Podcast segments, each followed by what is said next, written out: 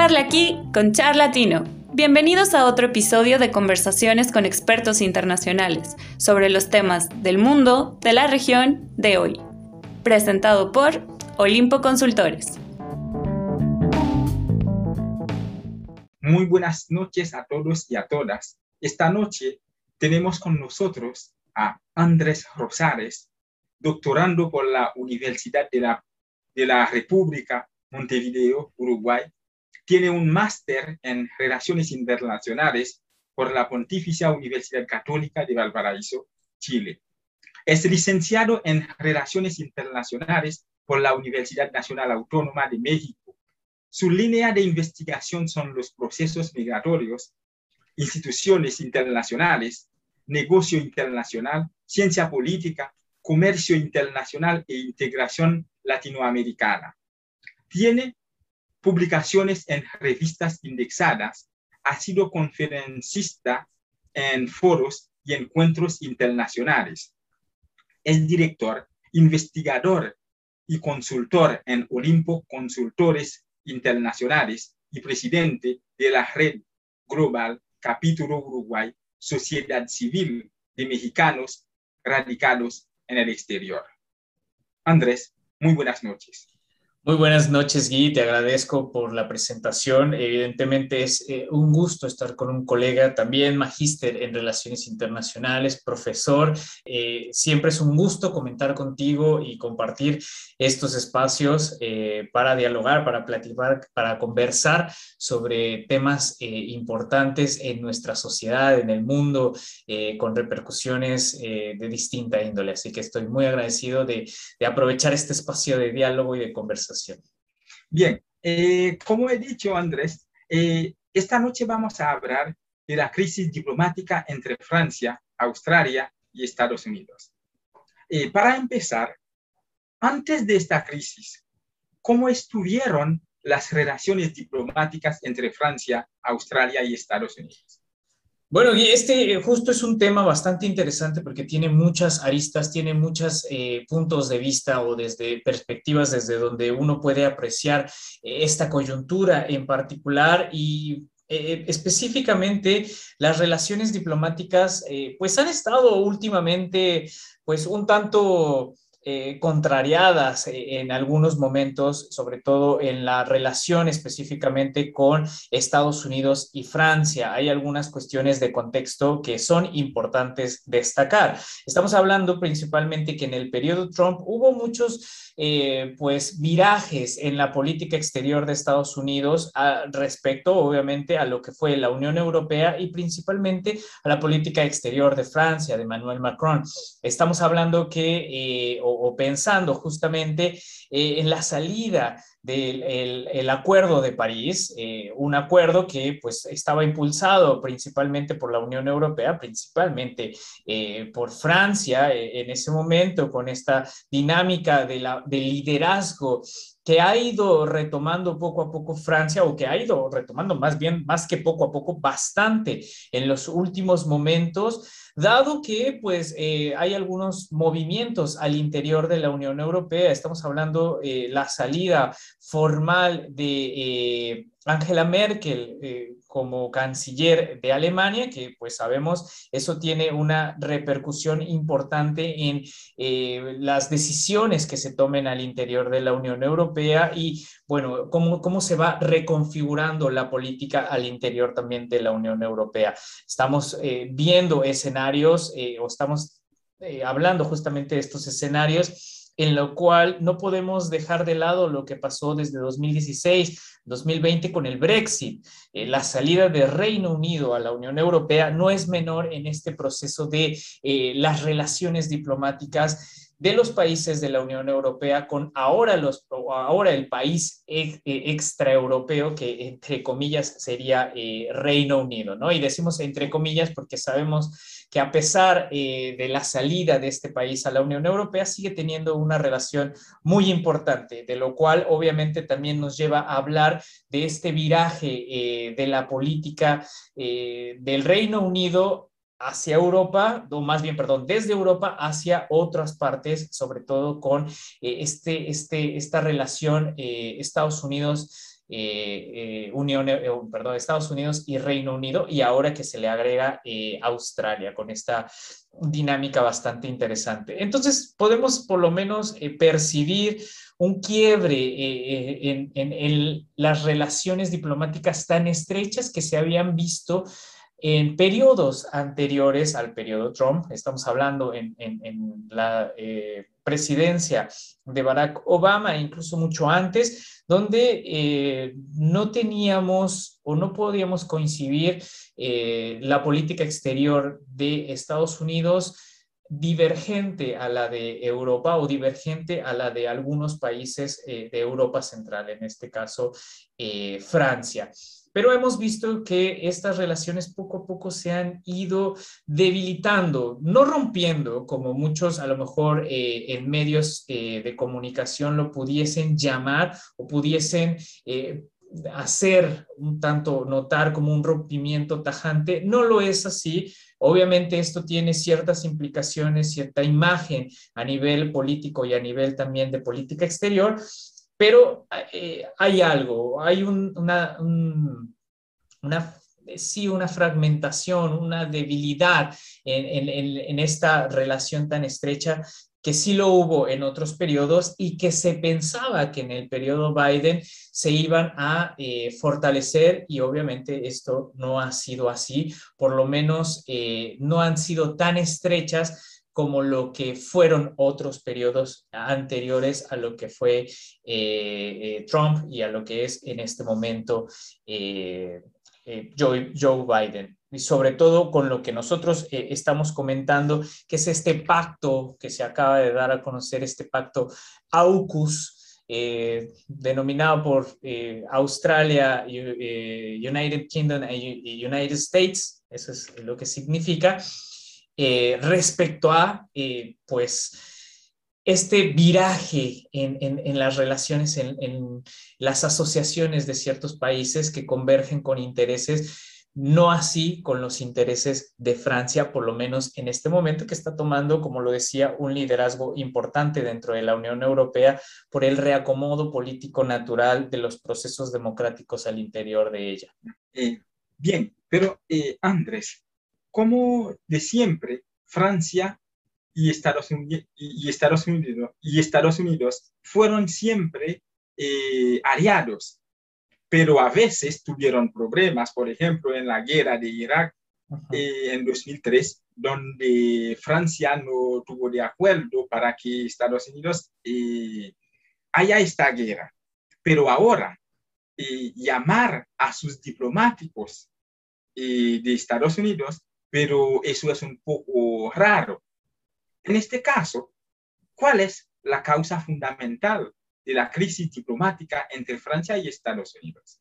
Pero hay varias lecturas al respecto de esto. En relaciones internacionales será muy difícil poder dar una sola respuesta a acontecimientos que son sumamente complejos. Estamos eh, o tenemos que, tomar en consideración las, las causas por las cuales se dio eh, este denominado, eh, la ruptura, en este el llamado, perdón, a los diplomáticos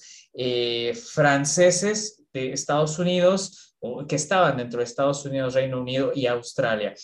Tenemos que pensar entonces eh, el contexto inicial por el cual se dio eh, pues esta coyuntura en la cual obviamente bueno eh, Australia tenía un pues un contrato con eh, Francia para el abastecimiento, el armado de ciertos submarinos militares para esa zona del sudeste asiático, lo cual eh, Australia en su momento, bueno, había alegado de que ah, esos contratos venían demasiado retrasados y eh, llegó un punto en el que se tuvieron que eh, suspender y llevar directamente con Estados Unidos y con Reino Unido, o sea, principalmente con Reino Unido a través de este Pactos AUKUS, en el cual, eh, bueno, esto justamente llevó a las implicaciones de llamar a los diplomáticos franceses por unas consultas, porque también estamos pensando que no significa eh, esta esta, esta acción de Francia tampoco significa romper directamente con las eh, relaciones diplomáticas que existan con estos países, sino más bien es eh, o se les llamó para ver cuál era la situación. Ese es un trasfondo principal y la situación es eh, los movimientos que están sucediendo justamente en el sudeste asiático. Se están moviendo muchísimas cosas por allá. Eh, muestra de esto es obviamente el descontento eh, de China y de Corea del Norte sobre, los, sobre estos pactos o este pacto más bien y sobre estos movimientos y ejercicios militares que se están dando en esta parte del sudeste asiático. Entonces, como te mencionaba, tiene muchísimas implicaciones. Es eh, una llamada de atención, no nada más desde Francia hacia estos países, sino desde el contexto europeo hacia lo que está sucediendo y lo que se está gestando en esa zona eh, o en esa parte del mundo.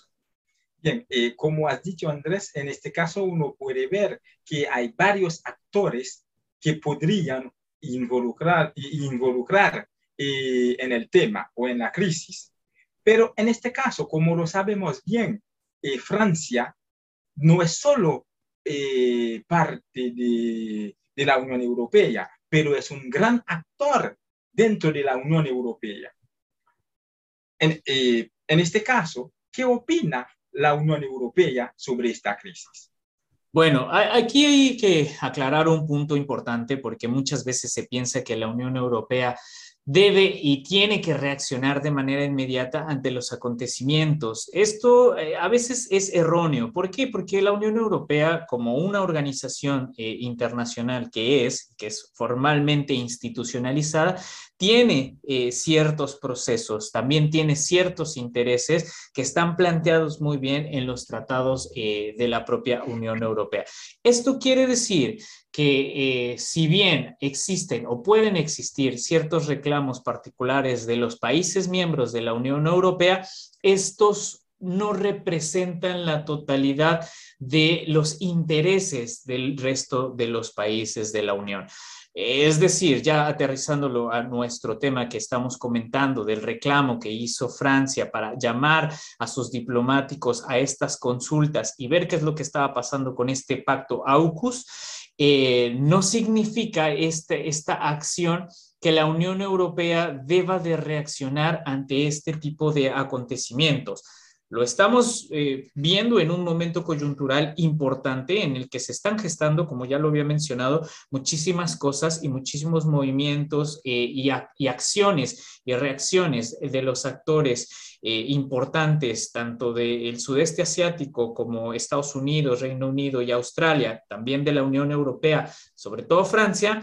pero quiero recalcar que como institución internacional o como institución, perdón, como institución que es formalmente la Unión Europea, lleva un proceso. Y por lo menos puedo mencionar dos, que es la PESC, que es la Política Exterior y de Seguridad Común, y la PEST, PSD, que es la Política Europea de Seguridad y Defensa, de las cuales por lo menos hasta este punto que nosotros estamos eh, viviendo en septiembre, octubre, de los acontecimientos eh, sobre, esto, sobre estos acuerdos militares y estos ejercicios que se han dado en las últimas fechas, no afectan eh, los intereses específicos de la Unión Europea.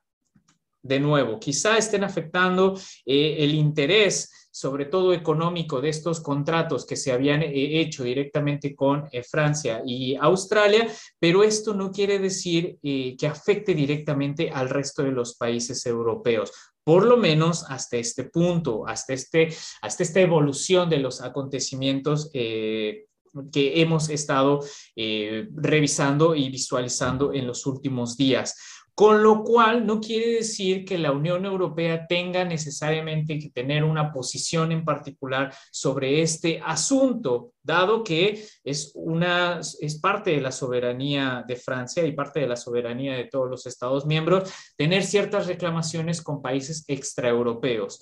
Eh, pero por lo menos hasta este punto los intereses de los países miembros en su conjunto no se han visto afectados directamente por lo que es esta coyuntura, con lo cual no niego y no quiere decir que esta escalada, que podría ser muy rápida, eh, de descontentos y de roces diplomáticos, de, de, paso a la intervención de la Unión Europea, del consenso que debe de llevar y del proceso, incluso a veces burocrático, que tiene que tener la Unión Europea para dar una posición y una respuesta ante un acontecimiento que eventualmente puede ser causa de, eh, de seguridad, eh, no nada más europea, sino de seguridad internacional. Aún con esto, estamos pensando o tenemos que tener en cuenta un actor que tiene mucha más relevancia que la Unión Europea o por lo menos que tiene que tener una voz mucho más eh, firme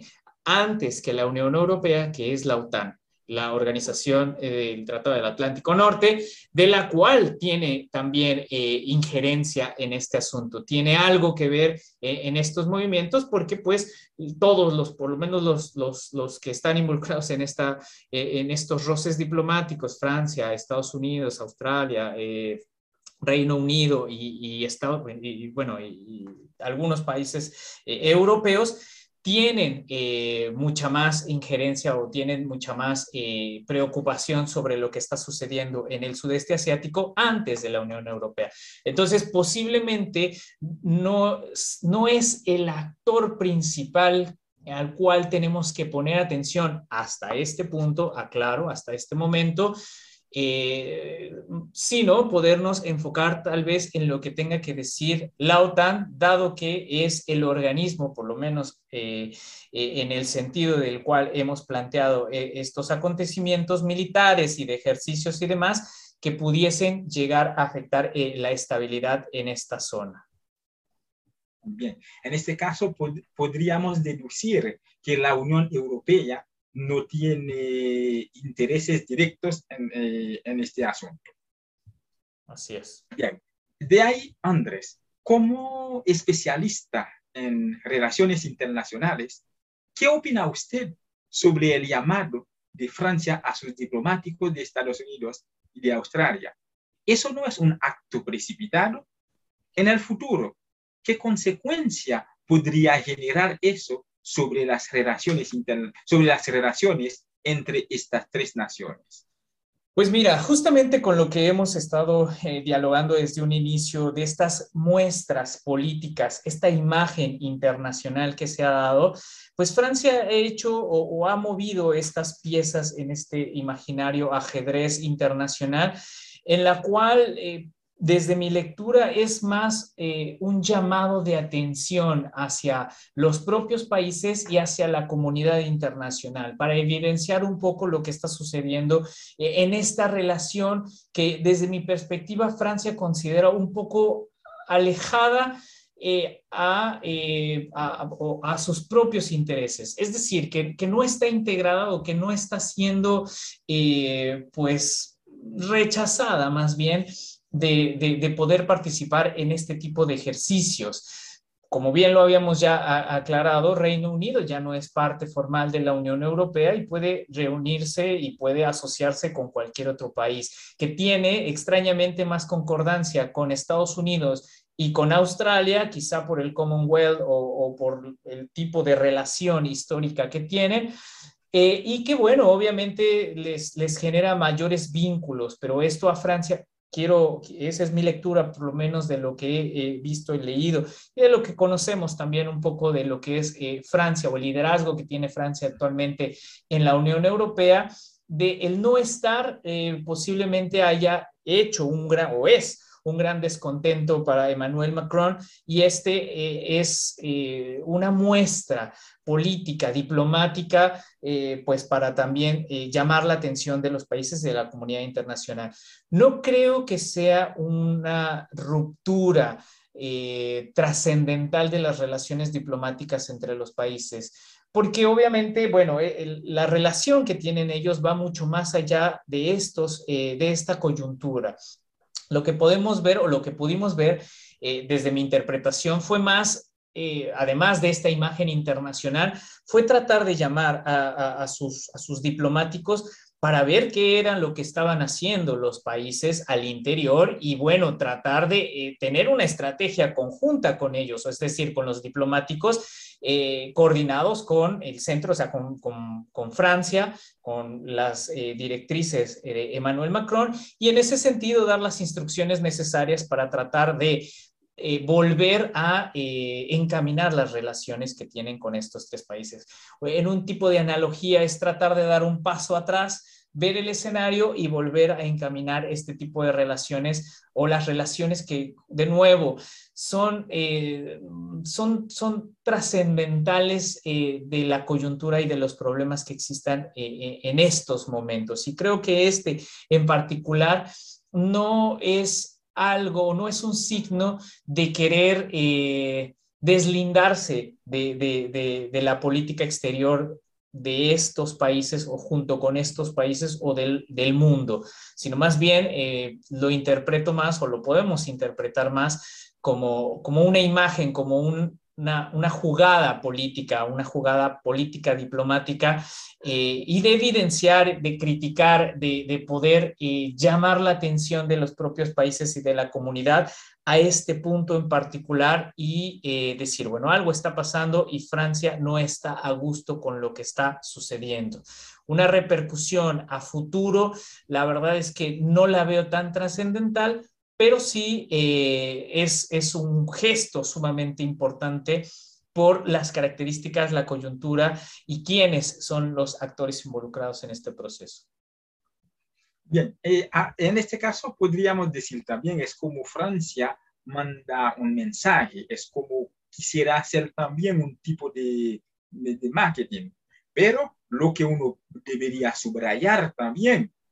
llamar a sus diplomáticos y a, a, otros países, eso en la diplomacia no es un acto simple, es algo que tiene sentido, que tiene significado. Bien, eh, vemos también que esta crisis sucedió unos días antes de la cumbre de las Naciones Unidas, tradicionalmente, que se organiza en Nueva York. ¿Qué impacto eso podía tener sobre la cumbre? Como especialista y profesor también de relaciones internacionales, eh, ¿has constatado alguna incomodidad de, o incomodidad de, la parte de Estados Unidos dentro de la cumbre? Bueno, desde esta lectura de, lo que es la reunión en la Asamblea General y esta, eh, esta eh, ceremonia emblemática, creo que hay muchos problemas eh, en la actualidad que eh, son prioridad. Estamos pensando que el COVID se ha llevado eh, pues todos los estelares en cuestiones políticas, de política exterior, en cuestión del multilateralismo que existe para tratar de, de menguar todo lo que ha sucedido en 2020 y 2021 que bueno, eso fue la mayoría de los discursos y la mayoría de, las prioridades que pudimos evidenciar eh, en estos discursos que se dieron. Desde la lectura de Estados Unidos, bueno, obviamente tiene otros intereses y tiene unos objetivos específicos que es tratar de priorizar eh, eh, a Estados Unidos y los objetivos y los principios estadounidenses antes de otras cosas. Eh, y esto obviamente, parte de esos, de esos objetivos es cuidar ciertas zonas y también un tanto contrarrestar el avance de otras potencias, por lo menos eh, en la lectura que se hace. China eh, es la principal preocupación en la actualidad de Estados Unidos, pasando de lo comercial a lo político, a lo diplomático, hasta este punto junto justo con este acuerdo AUKUS en la parte peligrosamente eh, militar, ¿no? eso es básicamente las principales preocupaciones que tiene actualmente Estados Unidos, además de entre otras, que es la migración, el COVID, eh, la cuestión económica, eh, los nacionalismos al interior de Estados Unidos y, diversidad de, aspectos eh, que tiene como prioridad, pero creo que la relación o esta coyuntura particular con Francia, no creo que tampoco vaya o genere una, afectación directamente en la agenda de la política, de la sociedad internacional, en un foro tan importante como es, eh, eh, bueno, Naciones Unidas o la Asamblea General y estas discusiones que se dan al interior de la misma pero obviamente es algo eh, que llama la atención, que no sabemos si es causa o efecto de todos los acontecimientos que han pasado en los últimos años, pero eh, bueno, evidentemente creo que hay otras prioridades, hay otros eh, aspectos un poquito, un poco más relevantes para algunos países, no para todos. Evidentemente, esto lo podemos constatar con el, discurso que, dio Xi Jinping eh, en, Naciones Unidas, eh, que fue mucho más relevante que cualquier eh, otro discurso, por lo menos de lo que yo recuerde en, las noticias, que fue la salida o, más bien el cese de actividades de empresas de carbón o el cierre de ciertas de, varias empresas alrededor del mundo de carbón y el uso de energía limpia,